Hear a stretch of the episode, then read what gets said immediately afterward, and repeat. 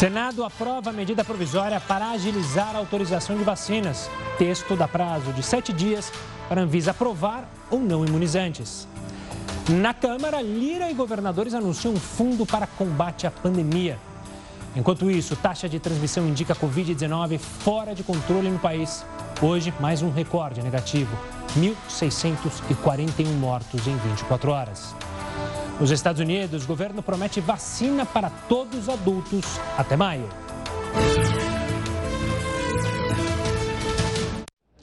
Olá, uma boa noite. Seja muito bem-vindo ao Jornal da Record News, que está ao vivo no nosso canal do YouTube e lá no Facebook da Record News.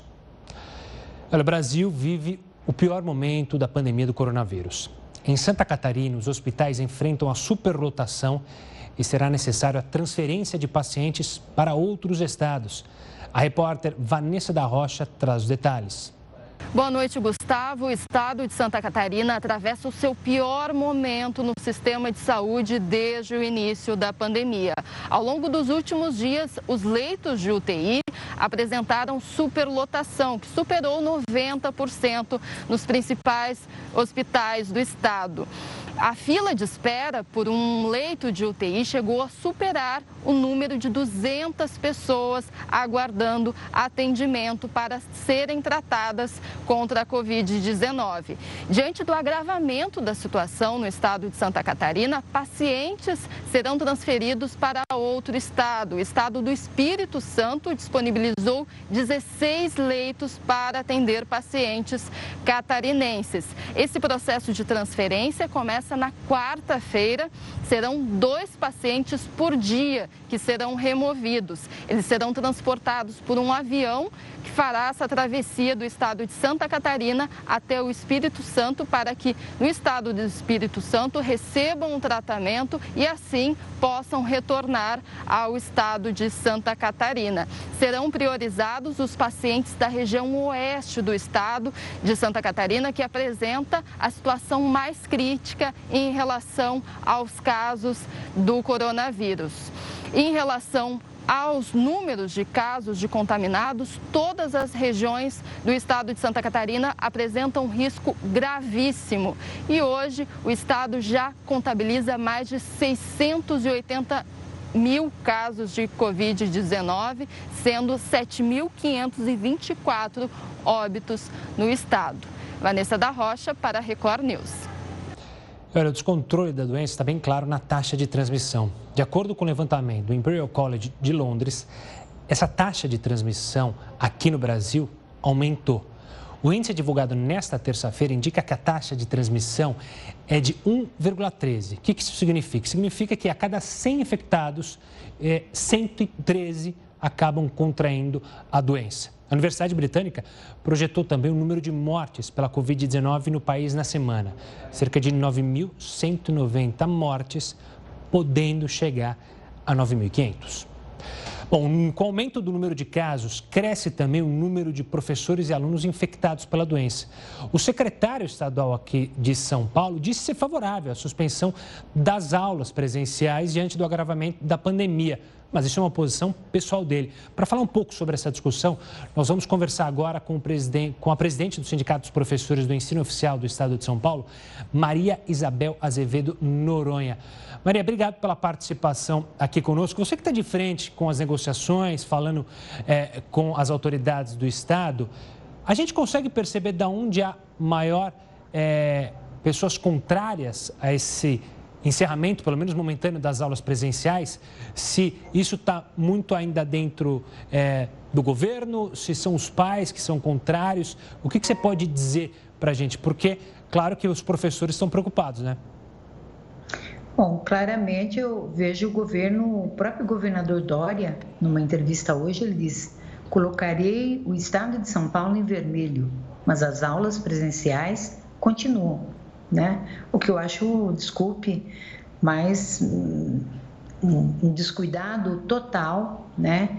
Com os estudantes, até pouco tempo, a gente dificilmente falava em contaminação de estudantes, né? E hoje é, nós fechamos o dia com 1.759 casos de professores infectados, A cada momento aumenta 812 escolas e 24 mortes na categoria, né? Eu acho muito preocupante. Então, eu, você me fez uma pergunta objetiva. De onde eu vejo, de onde vejo a maior resistência em manter as aulas é, presenciais do governo do Estado de São Paulo, o próprio e o secretário do Estado da Educação, porque o secretário da Saúde, aquele, né, que esse que é uma autoridade, né, na saúde, esse diz não, eu entendo que as escolas não devem né, estar funcionando. Então tem alguma coisa aí que não bate, né?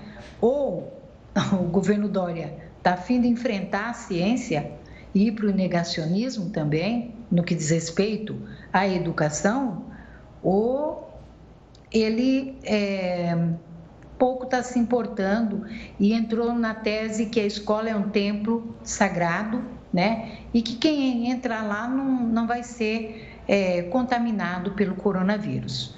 Tenho muita preocupação, né? Não só as famílias, você me perguntou, os pais têm sido mais responsáveis que o governo. Por quê?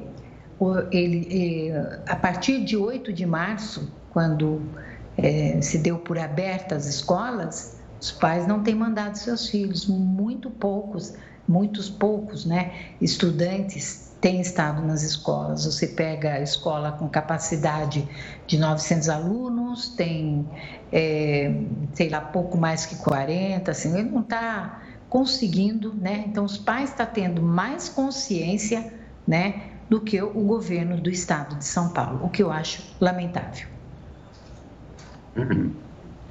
Deputado, eu estou aqui com uma nota do Conselho Nacional de Secretários de Educação, que foi emitida agora à tarde. E o Conselho eh, Nacional critica o que chamou de defesa da suspensão das atividades presenciais nos níveis de educação do país. Em outras palavras, é o seguinte: o Conselho Nacional de Secretários ou Secretarias de Educação são favoráveis à continuação das aulas em todo o país, não só no estado de São Paulo. Então, parece que essa, que essa disposição não é só no estado de São Paulo, mas, eu estou entendendo aqui, há outros estados também da Federação Brasileira que querem abrir essa escola. Sim.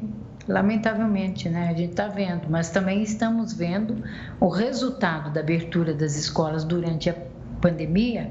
Foi no caso do, do, do, do de Manaus. Manaus voltou em plena pandemia no ano passado. E o resultado está aí, né? Total descontrole. Porque também eu, até pouco tempo, Heródoto, de forma até eu não tinha cientificidade ainda, né? Eu pressupunha que a volta às aulas antecipadas havia, né, dado aquele estado de, de, de guerra que está em Manaus. Né? Pois um cientista, no último, há um mês, no Fantástico, confirmou a tese de que a abertura antecipada das aulas levou a esse estado de guerra lá. Então, eu acho assim, eu, eu, ou os, os secretários da educação estão acima da ciência e estão entendendo né, que os secretários de saúde, que é composto é, pela classe médica, esses não sabem nada, então? Porque a nota da secretaria do, do, do encontro dos secretários de saúde foi uma nota do, do conselho, aliás, totalmente desfavorável à volta às aulas, né? Ela, claro que não só se tratou só desse assunto, mas agora os secretários de educação então entendem que a pandemia não chega na escola, não não bate lé com cré. Vamos combinar. Professora, professora Maria Isabel, é, com essa situação, é, você vê apoio dos professores para fazer uma manifestação, quiçá uma greve ou algum movimento para chamar mais atenção para o risco que não só os professores, mas os alunos têm passado na sua visão ao voltar às aulas? Olha, eu estou sentindo uma. Como é que eu falo? Um medo muito grande dos professores, até recebo muita, muita, muita manifestação, né? De que eles têm muito medo de pegar, porque veja bem, tá morrendo, se não é o professor que morre, morre alguém da família. E não é uma coisa que a gente está inventando. Os números estão constatando. Dentre esses números todos, nenhum da família de um professor morreu. Claro que morreu. A gente vê na própria, né, na própria como eu tenho uma página, então, ah, hoje morreu meu pai, morreu minha mãe, morreu meu irmão.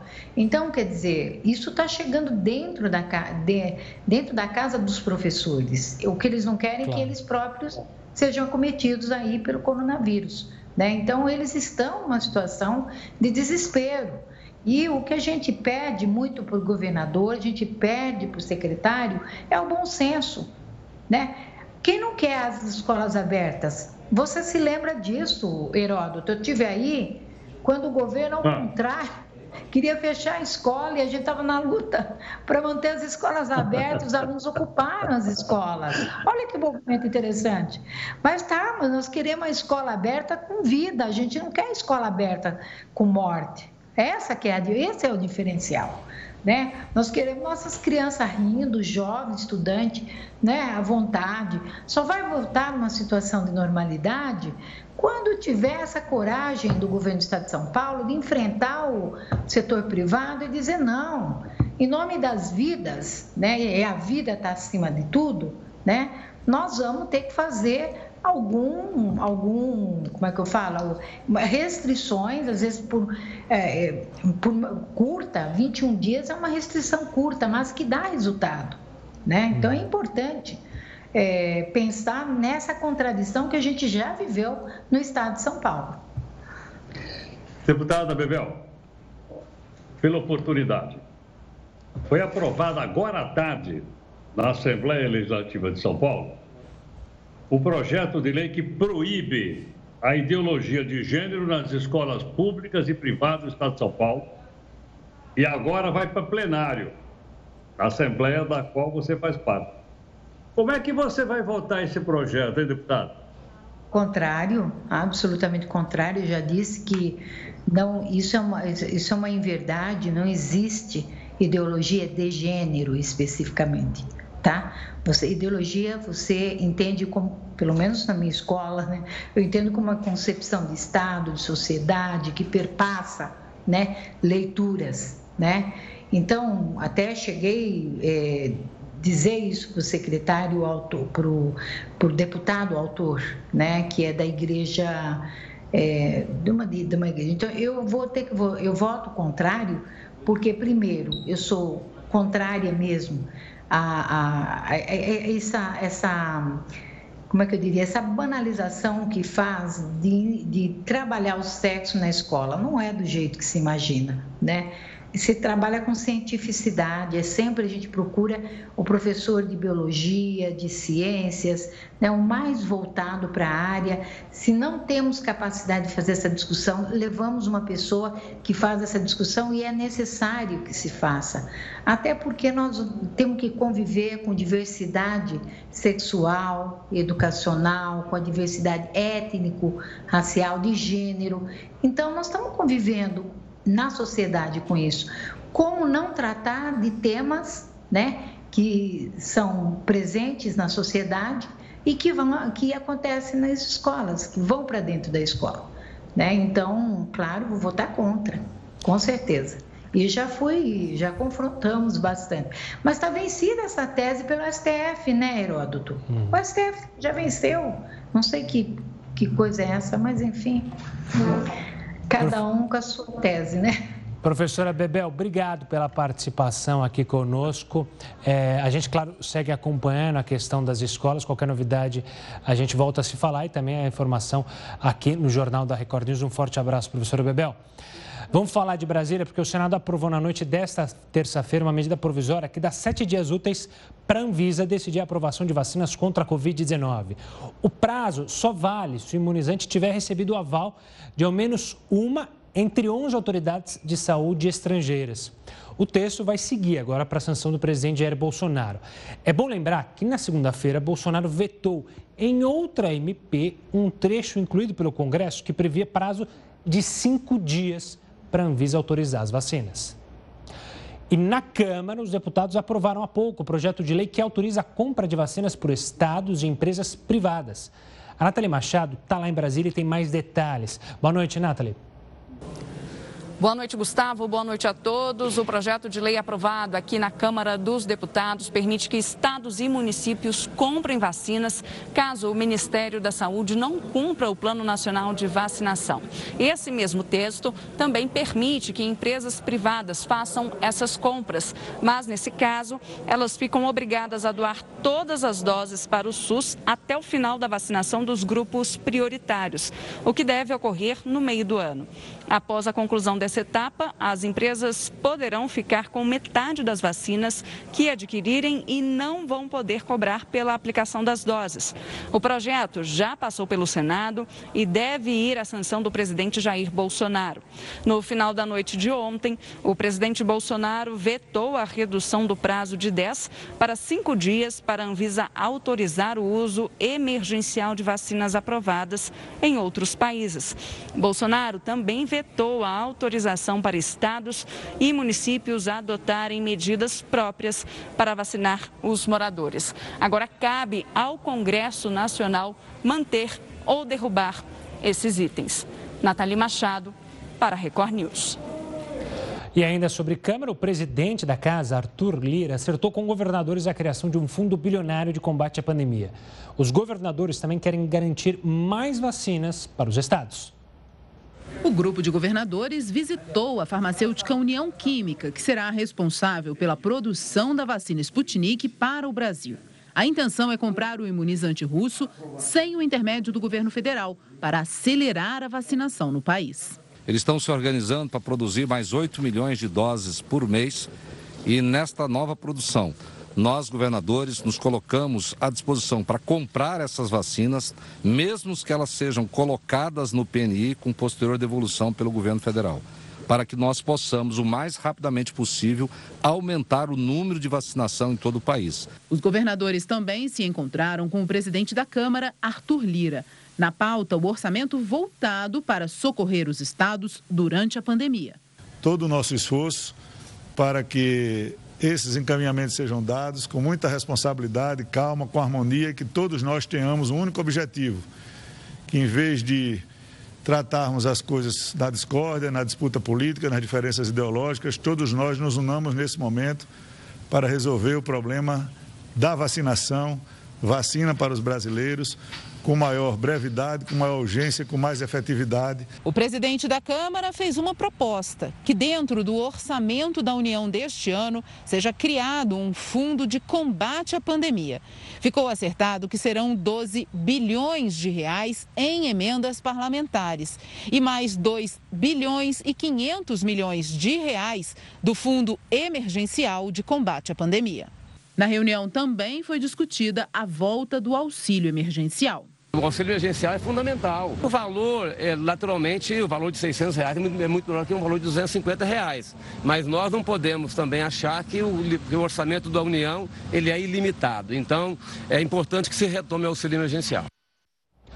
Quatro desembargadores do Tribunal Regional do Trabalho do Rio foram presos por suspeita de receber propina para favorecer organizações sociais da saúde que estariam banidas de assinar contratos públicos. O Tribunal Regional do Trabalho do Rio de Janeiro está na mira da Procuradoria-Geral da República. Quatro desembargadores, entre eles o presidente da casa, José da Fonseca Martins Júnior, foram presos suspeitos de participar de um esquema de corrupção. De acordo com as investigações, também fariam parte da suposta quadrilha advogados e familiares dos magistrados. Um deles é Manuel Peixinho, que foi advogado do governador afastado do Rio, Wilson Witzel. Do total, 12 pessoas foram presas. De acordo com o Ministério Público Federal, os integrantes do esquema teriam recebido cerca de 16 milhões de reais de propina.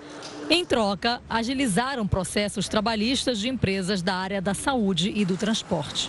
Os procuradores já sabem que organizações sociais que teriam sido banidas de fechar contratos públicos voltaram a firmar acordos com o governo do Rio com a ajuda dos parceiros do Judiciário. O desembargador Marcos Pinto da Cruz seria o líder do grupo. As investigações apontam que o escritório de advocacia da irmã de Marcos, Eduarda Pinto da Cruz, era usado no esquema de lavagem de dinheiro.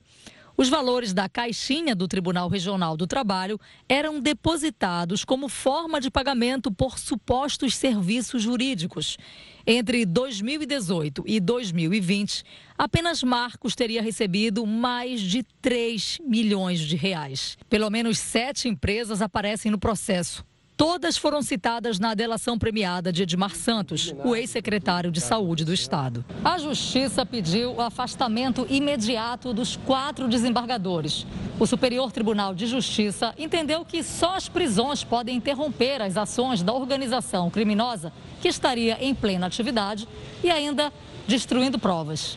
Segundo a ministra do STJ, a venda de decisões judiciais e a movimentação de dinheiro em espécie é contínua no Tribunal Regional do Trabalho. O TRT informou que está à disposição das autoridades no que for necessário para auxiliar nas investigações. E por falar em magistrados, tem um do Superior Tribunal de Justiça que pediu para se aposentar do cargo. O Heró traz para a gente agora qual o valor da aposentadoria de um magistrado do STJ. É, é um dinheiro que dá para viver, Heródoto? Olha, Gustavo, aconteceu até uma coisa curiosa. Foi o seguinte, ele, ele pegou todo mundo da turma dele, onde ele trabalha, lá no, no, no STJ, Superior Tribunal de Justiça em Brasília, de sopetão. O pessoal ficou assim, assustado. Ele pediu aposentadoria. Olha, Quantos anos esse senhor tem? 57 anos de idade. Já está aposentado. Se você não for magistrado, você não se aposenta com 57, não. Você vai se aposentar com 65. Outra pequena diferença. Vamos supor, tomara, que ele viva até 90 anos de idade. Se ele está com 57, Gustavo, ele vai viver 33 anos da aposentadoria. Não é legal não? Agora volta para o trabalhador lá. Ele se aposenta com 65. Se ele for viver até 90, ele vai viver 25 como aposentado e não 33. E, opa, mas é um 25 anos aposentado. Bom, muito bem. Agora vamos ao salário que você perguntou. Aliás, não é salário, é provento. Provento, verdade. Olha, o, o provento lá é 26 mil reais por mês. Se você calcular os 33 anos que eu disse, salário mais 13 terceiro mais vantagens, ele vai receber como aposentado mais ou menos um milhão de reais. Um milhão de reais. 26 pau por mês, décimo terceiro, não sei o que tal e tal. O magistrado, que é ministro do STJ, do Superior Tribunal de Justiça. Agora vamos voltar para o cidadão lá que ganha um salário mínimo. É o piso mínimo da Previdência. Tem mais de 23 milhões de pessoas da Previdência que ganham salário mínimo, R$ 1.140. Bom, ele vai viver 20, 33 anos, ele vai, ele vai receber mais ou menos uns 35 mil reais. Olha a diferença. Até o final da vida dele vai receber 35. O outro, até o final da vida vai chegar mais ou menos de um milhão de reais. Então não é possível, não é possível que a gente tenha dois sistemas previdenciários diferentes no país. Um para quem paga INSS, somos nós, e outros que tenham chamado regime especial. Regime especial é a maneira educada de dizer o seguinte: aposentadoria especial. Como é que pode uma coisa dessa? Como é que o cidadão ganha 26 pau na ativa e vai continuar ganhando 26 pau na, uh, como aposentado? Ele não contribuiu para isso. Alguém vai ter que pagar essa conta. Adivinha quem é? Nós. Cada vez que dá um rombo na Previdência, e a Previdência dá rombo por causa do regime especial. Não é por causa do INSS, não. Ali é pequenininho. E a gente paga, paga, paga, paga agora. Tem que mudar. Para mudar, Gustavo, só com uma reforma administrativa. E ainda assim, essa reforma administrativa só vai mexer no direito futuro, com a coisa que vai acontecer na frente. Quem já está, tem direito adquirido e vai viver até os seus dias, até os 90 anos de idade, recebendo, corrigido, 26 mil reais por mês com 13 terceiro. Uma boa. É uma boa. E só uma lembrança, né? Para um trabalhador braçal é, chegar aos 90 anos, Heroto, vai ter precisado de uma ajuda de um milagre divino, né? Porque com o salário mínimo ele não consegue comprar remédio, não consegue comprar alimentação para ele, para a família, enfim, é precisar de uma ajuda divina aí. Heroto, daqui a pouco a gente volta a se falar aqui no Jornal da Record News e daqui a pouco você vai ver que no Piauí profissionais da saúde fizeram uma manifestação contra cortes do salário. Está tendo corte no salário profissional da saúde, por incrível que pareça. A gente mostra já já aqui no Jornal da Record News.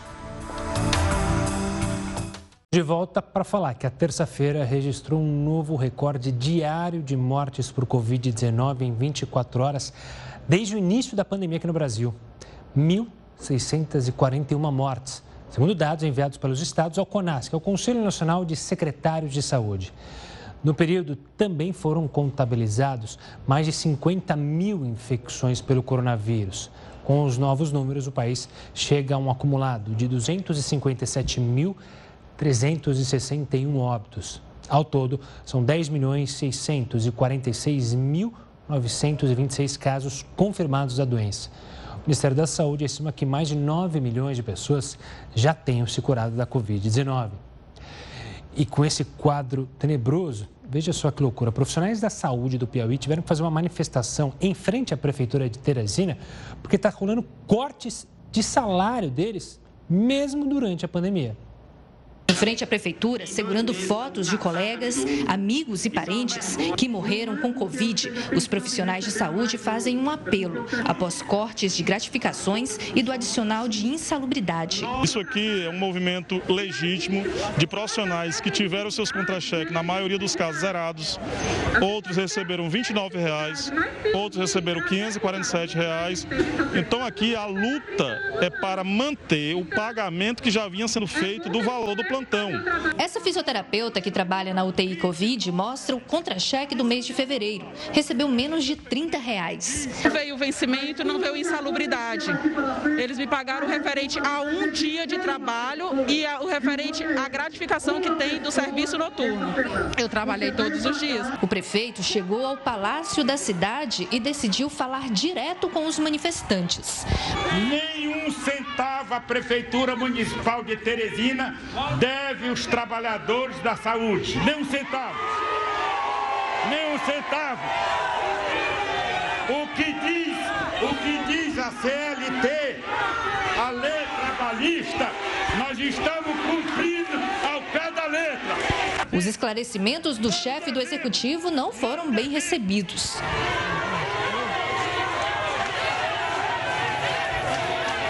Os manifestantes reagiram às palavras duras de Dr. Pessoa. O posicionamento do prefeito inflamou ainda mais os ânimos e os trabalhadores em saúde do município decidiram paralisar as atividades por três dias.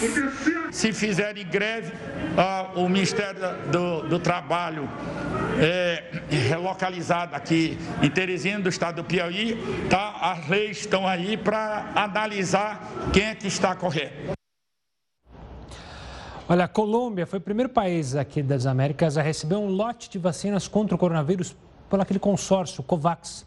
Esse consórcio foi criado pela Organização Mundial da Saúde e vai enviar vacinas para países de baixa renda. 117 mil doses da vacina da Pfizer foram entregues à Colômbia. O Brasil também será beneficiado pelo programa, mas ainda não há previsão de quando as vacinas da COVAX chegarão aqui no país. O Conselho Regional de Medicina do Distrito Federal reafirmou em nota que é contra o lockdown e esclareceu que a medida é isolada e ineficaz. A gente convidou o presidente do Conselho para entender melhor esse posicionamento que foi muito criticado por outros médicos. É daqui a pouco.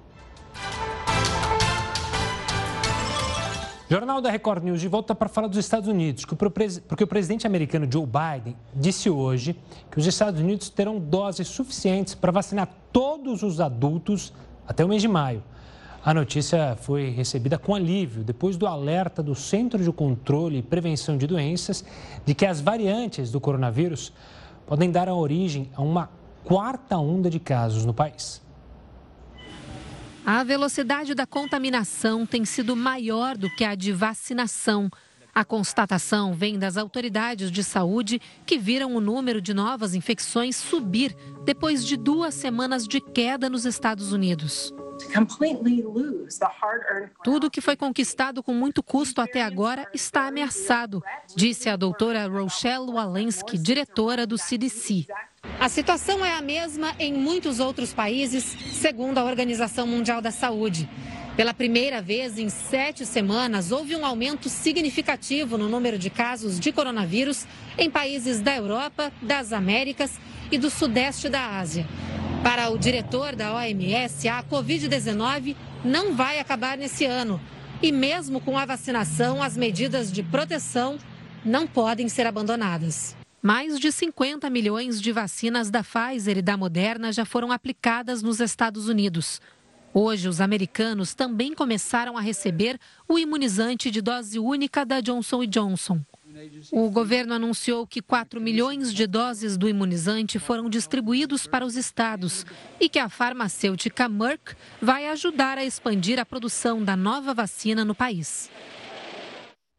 Olha, falando ainda dos Estados Unidos, o número de mortes no país caiu e alguns estados conseguiram abrir restaurantes, estádios e até cinemas. Vamos falar com o Heroto. Heroto, isso já dá um. Eh, já, já pode colocar na conta do efeito da vacinação?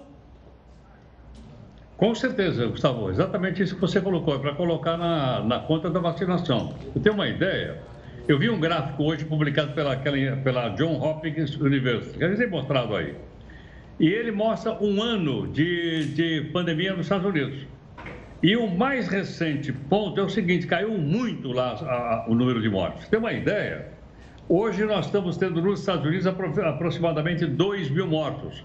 Vamos lembrar que a, a gente não queria nenhuma, lógico, mas que a população lá é de 350 milhões de pessoas. Então, proporcionalmente, é um número muito pequeno. E outra coisa que é interessante é o seguinte: até agora, 50 milhões de adultos já foram vacinados lá. Eles têm, portanto, lá 20% da população já vacinada. O que mostra também o seguinte: o que mostra que é, nesse total, a gente vai ter, então, lá nos Estados Unidos, meio milhão de mortes. Agora, vamos comparar rapidamente com o Brasil. Vamos comparar. No caso do Brasil, por exemplo, o Brasil tem 210 milhões. Até agora foram vacinadas 6 milhões e meio. Eu, eu vi o dado agora, tinham chegado em 7 milhões. Entre 6 milhões e meio e 7 milhões aqui no Brasil o pessoal do Brasil que já tomou uma segunda dose, já tomou 1 milhão e 700 mil pessoas, já tomaram também a segunda dose da vacina.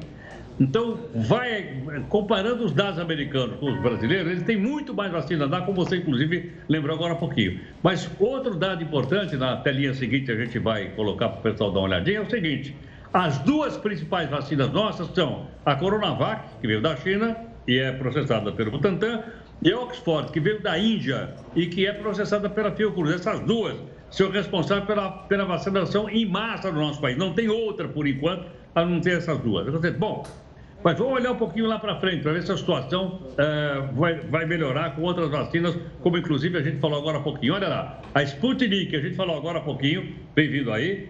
Vem a vacina da Pfizer, que eu expliquei ontem, a briga da Pfizer com o Ministério da Saúde. Tem a vacina da Johnson, citada agora há pouquinho nos Estados Unidos, com uma dose só, e aquela que você lembrou da Colômbia, que é um consórcio mundial chamado COVAX, que compra a vacina e manda para o pessoal, manda para os países pobres. Dizer, bom, somando tudo isso, o que é que vai acontecer? É? As pessoas precisam ter um pouquinho de calma, porque veja o seguinte: até o final do ano, nós vamos ter 445 milhões de doses de vacina no Brasil.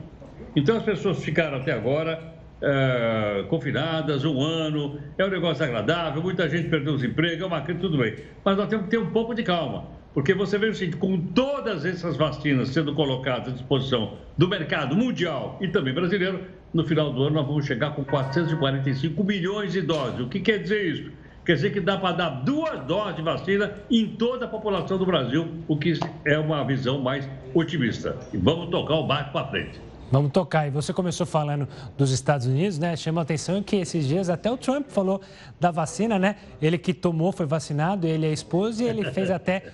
Tirou um pouco de sarro, falou: oh, a vacina é ótima. Até o presidente Joe Biden, que ele sempre teve entreveros, tomou e tá ótimo. Então, tomem a vacina. Então, até o Trump está elogiando e está falando para se vacinar. E, e, e, ele não virou crocodilo, hein? Não virou, pelo menos não. pelo menos por enquanto.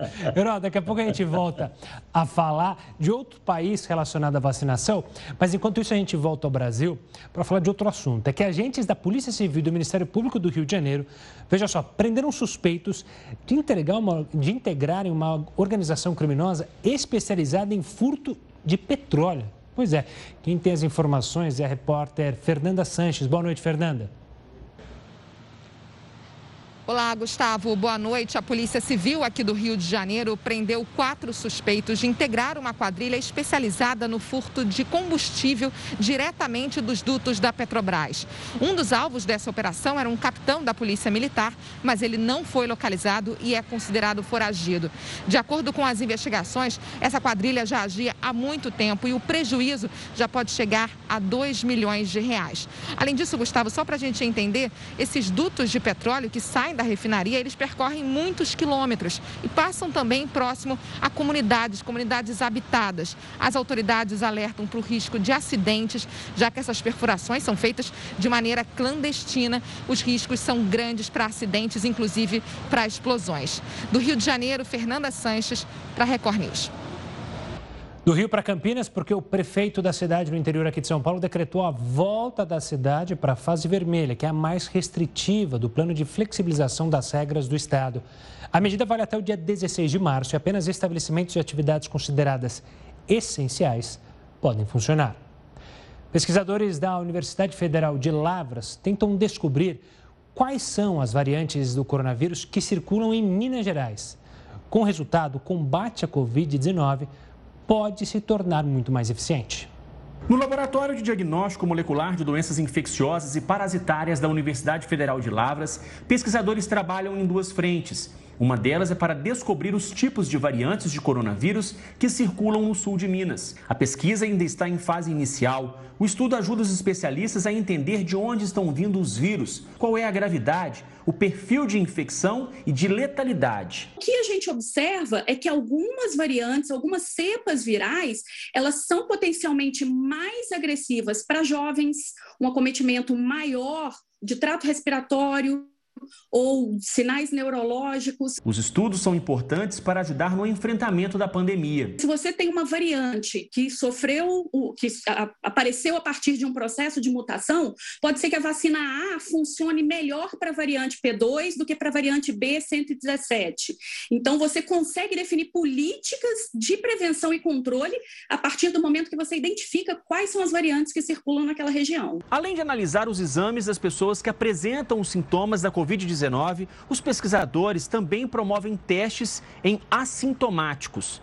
O último resultado mostrou que para cada grupo de 100 pessoas sem sintomas, pelo menos três estão infectadas. E mesmo que essa pessoa use máscara ali quando ela está na rua, o problema é que essa pessoa, quando está dentro de casa, ela acaba relaxando com essas medidas. Então, no ambiente familiar, às vezes tem um pai, uma mãe idosa, uma pessoa com alguma imuno um, algum imunocomprometimento, e esse indivíduo assintomático dentro de casa, ele promove a infecção daquele leito familiar. A outra frente de trabalho dos pesquisadores é a análise da eficácia das vacinas disponíveis no Brasil. É importante saber durante quanto tempo os imunizantes podem proteger a população. Esta parte do trabalho é feita em parceria com as universidades federais de Belo Horizonte e São João del Rei. O Laboratório Central de Saúde Pública de Salvador bateu recorde de análises de testes de Covid-19. Só no último sábado, 27 de fevereiro, foram 7 mil amostras. O número é acima do normal, que gira em torno de 4 a 5 mil análises. Esse número de testes positivos para a doença também aumentou para acima dos 50%. Em um lockdown decretado pelo governador Rui Costa, a Bahia registra mais de 684 mil casos e cerca de 11 mil mortes, todas causadas pelo coronavírus um vulcão entrou em atividade na Indonésia. Isso não acontecia desde agosto do ano passado. As imagens são impressionantes e a gente mostra mais detalhes daqui a pouco aqui no Jornal da Record News. Estamos de volta para o último bloco do Jornal da Record News. O impacto da pandemia na economia brasileira foi e ainda é muito grande. Mas e na Argentina, Heroto? Como é que está a situação por lá? Afinal, Hoje mesmo saiu uma entrevista no podcast do ministro Paulo Guedes falando, né, comparando um pouco o Brasil, o risco do Brasil se tornar uma Venezuela, na visão dele, ou uma Argentina. Como é que a Covid-19 afetou a economia já sofrida da Argentina? Olha, Gustavo, vou fazer uma pequena comparação com o Brasil, porque logicamente nós também levamos uma pancada muito grande o ano passado, 2021 e para você ter uma ideia, no, no ano passado, o Fundo Monetário Internacional olhou para o Brasil e falou assim: olha, a economia brasileira vai cair 9% em 2020. 9% é uma cacetada na moleira.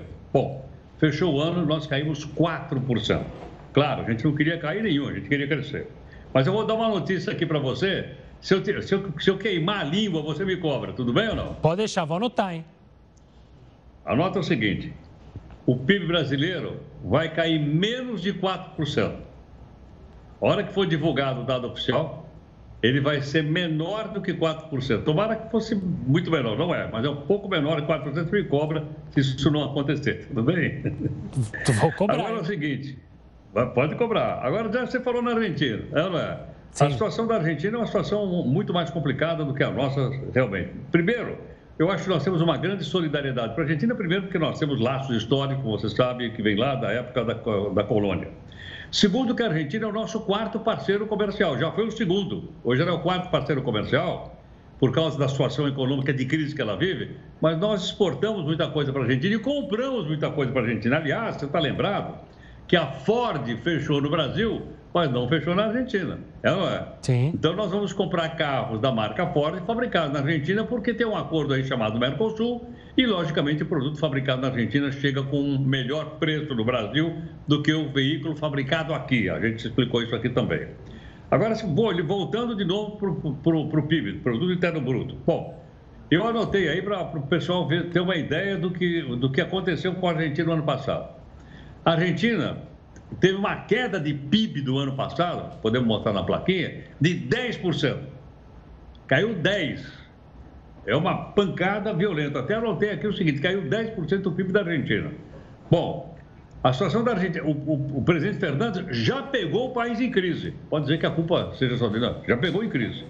Muito bem, o ano passado, com a pandemia, ele pegou, pegou a pandemia pela frente, o PIB da Argentina, o Produto Interno Bruto, caiu 10%. Bom, o que, que aconteceu com a inflação da Argentina, só para comparar com o Brasil? A nossa inflação dos últimos 12 meses, ela foi aproximadamente 4, 4,5% e a turma aqui gritando, ah, inflação, olha a inflação. Muito bem.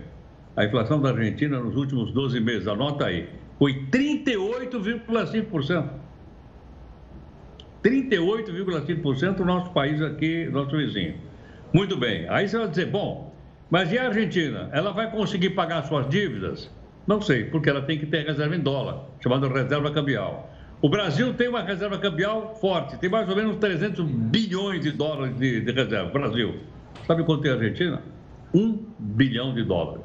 Ela não vai conseguir pagar suas contas, ela vai ter que pedir mais dinheiro emprestado no Fundo Monetário Internacional.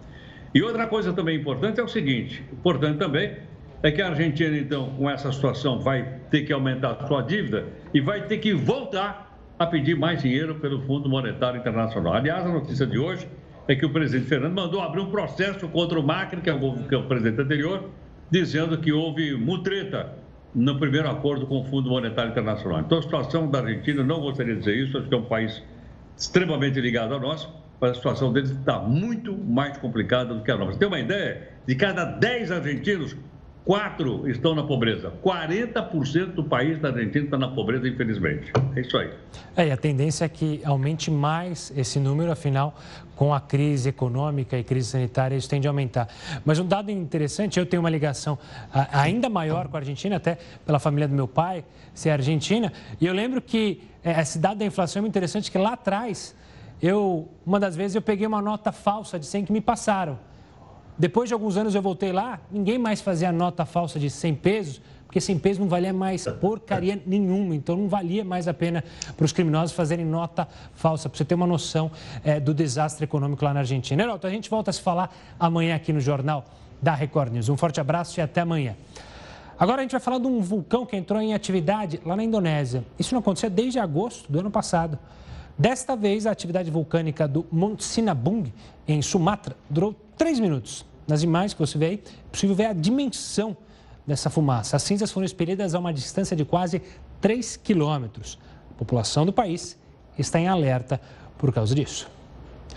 Voltando ao Brasil, quem foi abastecer o carro levou um susto. O preço da gasolina, adivinha, subiu mais uma vez este ano. Basta chegar a um posto de gasolina para ouvir as reclamações. Muito caro. Eu teve um dia que eu abasteci de manhã, é, foi um preço. Quando eu voltei para abastecer à tarde já estava outro. Tinha tido um aumento no mesmo dia. Absurdo. Nesta segunda-feira, a Petrobras anunciou mais um aumento nos combustíveis. É o quinto reajuste somente este ano. Três fatores ajudam a entender a alta o preço do barril do petróleo no mercado internacional, a cotação do dólar e os impostos que incidem sobre os combustíveis. Então você tem duas pancadas. Um, o preço em dólar subiu e a hora que eu converti para dólar, eu pego toda aquela desvalorização cambial. E tudo isso faz com que o preço na refinaria suba. Você tem que pagar PIS, COFINS, CID, você tem que pagar a margem da distribuidora. É preciso preparar o bolso. A partir desta terça-feira, o litro da gasolina estará 12 centavos mais caro nas refinarias, subindo para R$ 2,60 o litro, alta de 4,8% em relação ao preço anterior. O diesel terá reajuste de 13 centavos, saltando para R$ 2,71 o litro, um aumento de 5%. Além dos combustíveis, o gás de cozinha também aumentou 5,2% e passa a custar nas refinarias R$ 39,69 o botijão de 13 quilos. O aumento no combustível mudou a rotina de Fábio. Há dois meses, ele decidiu fazer as entregas da loja que possui por conta própria. O comerciante passou a usar o veículo da família para fazer o delivery para economizar. A saída é feita apenas uma vez ao dia para não gastar muito combustível. Nós tivemos que dispensar a empresa contratada para entrega, né? Tinham motoboys à disposição porque o quilômetro rodado, com o aumento, acabou ficando desproporcional. Então, para não onerarmos o preço do produto para o cliente, nós fizemos realmente isso. O problema é que o impacto do preço da gasolina incide em todos os produtos. Fábio percebeu o aumento no valor do frete das mercadorias. Não tem para onde correr. Na questão do frete, precisamos diminuir a margem de lucro, até porque não tem horizonte de melhora. Então, nós precisamos nos reinventar todo dia para nos mantermos competitivos e atendendo bem o cliente. Bom, essa edição do Jornal da Record News fica por aqui, mas claro que você vai seguir muito bem informado com o News das 10 e a Manuela Caiado. Manuela, a bola é sua. Uma ótima noite, um ótimo trabalho para você.